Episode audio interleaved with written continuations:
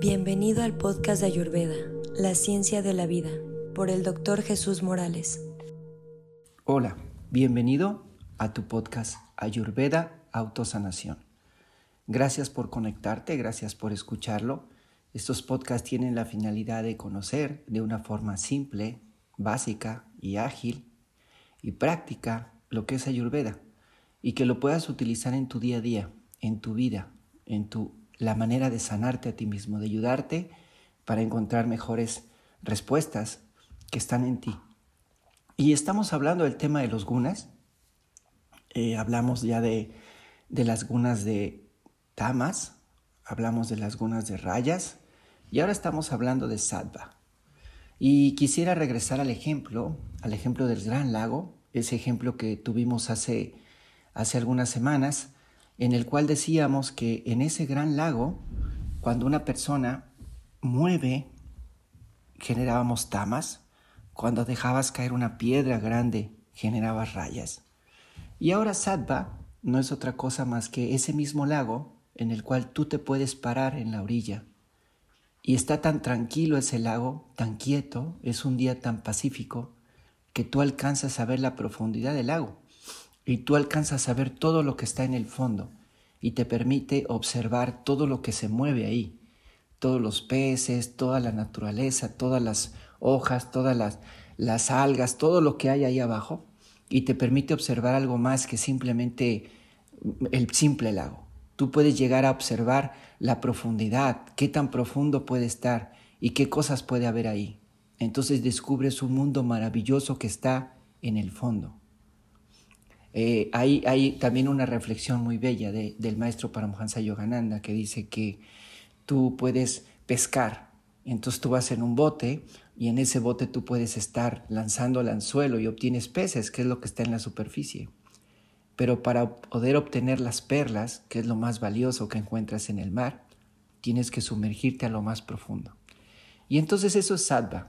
Sattva es la característica en la cual tú puedes ver a profundidad lo que hay afuera, pero sobre todo lo que hay adentro de ti. Salva es la capacidad de poder observar lo que tienes en ti mismo y al descubrirte a ti mismo puedes entender lo que pasa afuera, porque puedes hacer analogías, puedes comprender de forma lógica lo que tú estás haciendo, cómo lo puedes comprender y cómo van despertándose situaciones que en un momento dado tú puedes ir entendiendo. Y entonces, bueno, las características de sattva es una mente pura, también es una mente divina, es una mente positiva, vas a buscar siempre el lado positivo y a querer siempre hacer las cosas hacia bien. Es una, eh, una energía luminosa de luz, de conciencia, de madurez, de equilibrio, de paz y de armonía.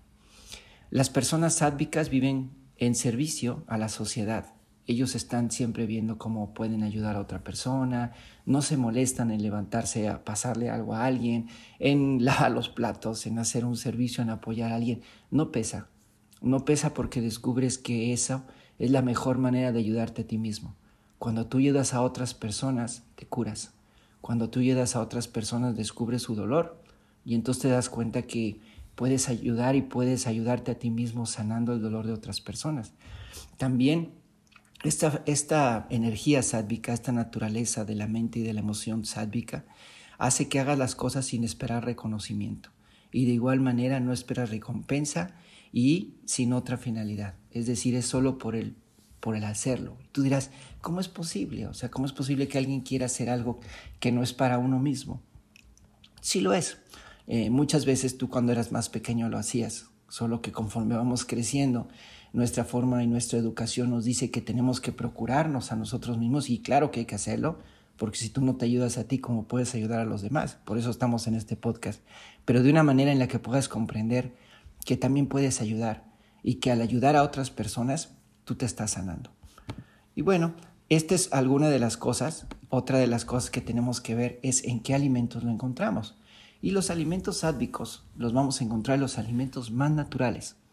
Quiere decir que un alimento mientras más manipulado está, mientras más conservadores tiene, mientras más procesos químicos utiliza, es un alimento más tamásico. ¿sí? Un alimento que no te permite la pureza en tu cuerpo, en tu salud y en tu mente. Y un alimento entre más más sencillo es de comerlo, por ejemplo, hablamos de las frutas que están en los árboles, simplemente tienes que cortarlo y directamente de tu mano a tu boca, o lo tomas cuando se cayó al piso, ¿no? El árbol es tan sabio que siempre te está dando, siempre te está entregando, no te pide nada para sí. De igual manera con los granos, todos los jugos, todas las frutas, todas las semillas, todos los granos, todo, todos estos alimentos que se originan de forma natural y que tienen que tener menos manipulación, todas las verduras, son los alimentos más sádvicos. Eh, es por eso que mucha gente cambia su dieta a una dieta más natural, pero también hay que analizar que hoy en día muchos de nuestros alimentos están manipulados, incluso muchas frutas y muchas verduras en los supermercados Tú puedes ver una manzana muy brillosa, ¿verdad? Y la tocas y la raspas con una cuchara y le va a salir cera a esa manzana. Es decir, están cubiertas de ciertas sustancias que hacen que brillen y hacen que se vean por mucho tiempo eh, grandes y jugosas. Pero en realidad hay muchos alimentos que han perdido esa fuerza muchos alimentos que están transgénicos y que están manipulados genéticamente para podernos dar eh, una vista adecuada, ¿no? Pero lo importante es que tú busques lo orgánico, por eso mucha gente ahora busca alimentos más orgánicos, las huertas, las hortalizas, las cosas que puedes preparar en tu casa, incluso de, lo que tú comas, ¿no? La leche, los que sea de, de alimentos y de animales más propios, más orgánicos. Por eso mucha gente está buscando, porque aunque sean alimentos naturales, aunque sean alimentos eh, como frutas y verduras, muchos de ellos ya tienen sustancias químicas que pueden afectar tu desarrollo. Y la finalidad es que tú busques ahora, que tú busques ahora alimentos que tú pues, mismo tú puedas cosechar o sembrar, o lo tengas con las personas que sabes que lo hacen en un lugar apropiado y con una energía apropiada y que va a generar en ti pensamientos, emociones y reacciones adecuadas. Y bueno, para comentarte un poco más sobre esta, sobre esta alimentación sádvica y sobre esta vida sádvica. Decíamos también, estoy hablando solo de los alimentos, pero sádvas está en los colores, en la respiración, en, en los movimientos. Y, hay una historia muy bella de la India que se llama La Luz de la Gran Verdad. Seguramente algunos de ustedes ya la han escuchado, pero me gustaría, creo que va muy adecuado a este tema que estamos viendo el día de hoy. Y es una historia que dice en la India que los dioses se reunieron y los dioses estaban preocupados porque no querían que el hombre encontrara la gran felicidad.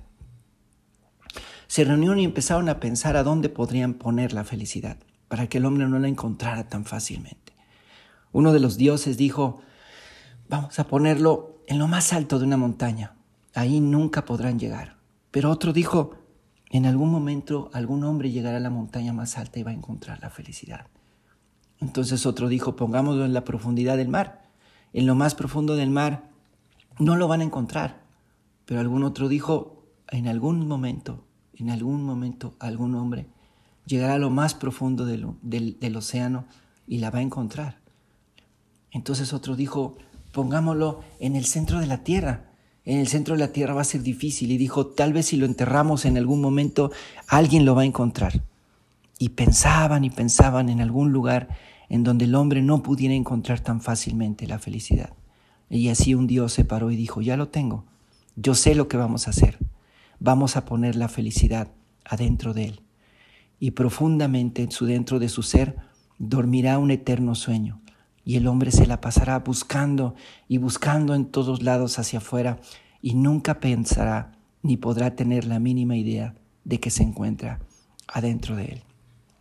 Y en realidad, bueno, esa analogía es muy bella y, yo creo que tiene mucho de certeza. Eh, la finalidad es encontrar todos nuestra felicidad. Y siempre que estás buscando hacia adentro, es diferente que cuando estás buscando hacia afuera. Si no piensa un poco, piensa un poco desde que eras pequeño hasta ahora, cómo vas detrás de algo que tú crees que es lo que te da la felicidad. Y dices, ya descubrí que la felicidad es ese celular ¿Cómo lo añoro? Una vez que tenga ese celular, voy a ser tan feliz. Y buscas y ahorras y buscas cómo y pides prestado y ya tienes tu teléfono.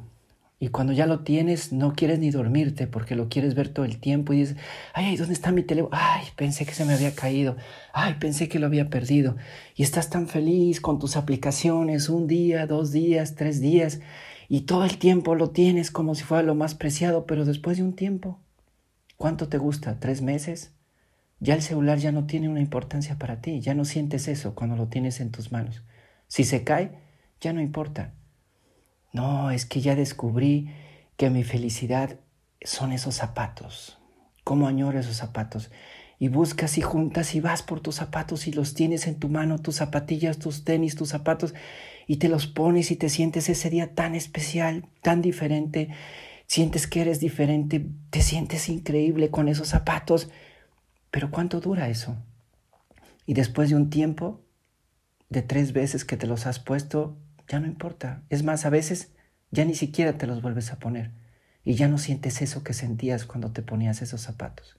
O esa blusa, o ese vestido. Cuando te lo pusiste la primera vez te sentías diferente.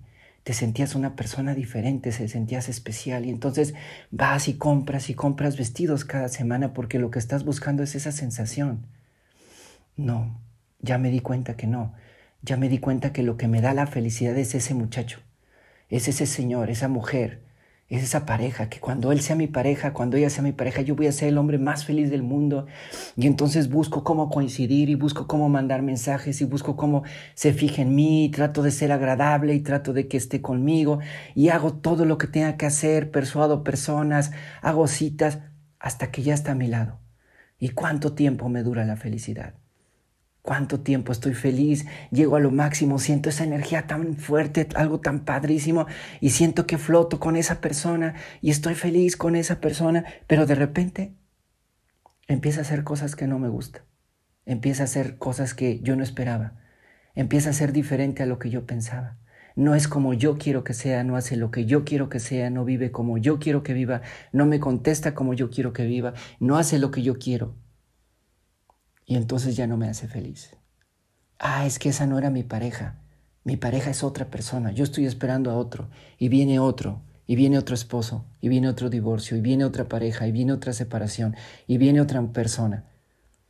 Y estás detrás y detrás y detrás de eso, siempre pensando que alguien te va a dar eso. Pero en algún momento te pones a pensar si tú estás a la altura de esa persona. ¿Realmente estás esperando unirte a alguien para que te sirva? ¿O estás esperando unirte a alguien para servir? ¿Estás esperando unirte a alguien para dar lo mejor de ti, en verdad? ¿O porque quieres que alguien te dé lo mejor de sí? Piénsalo bien.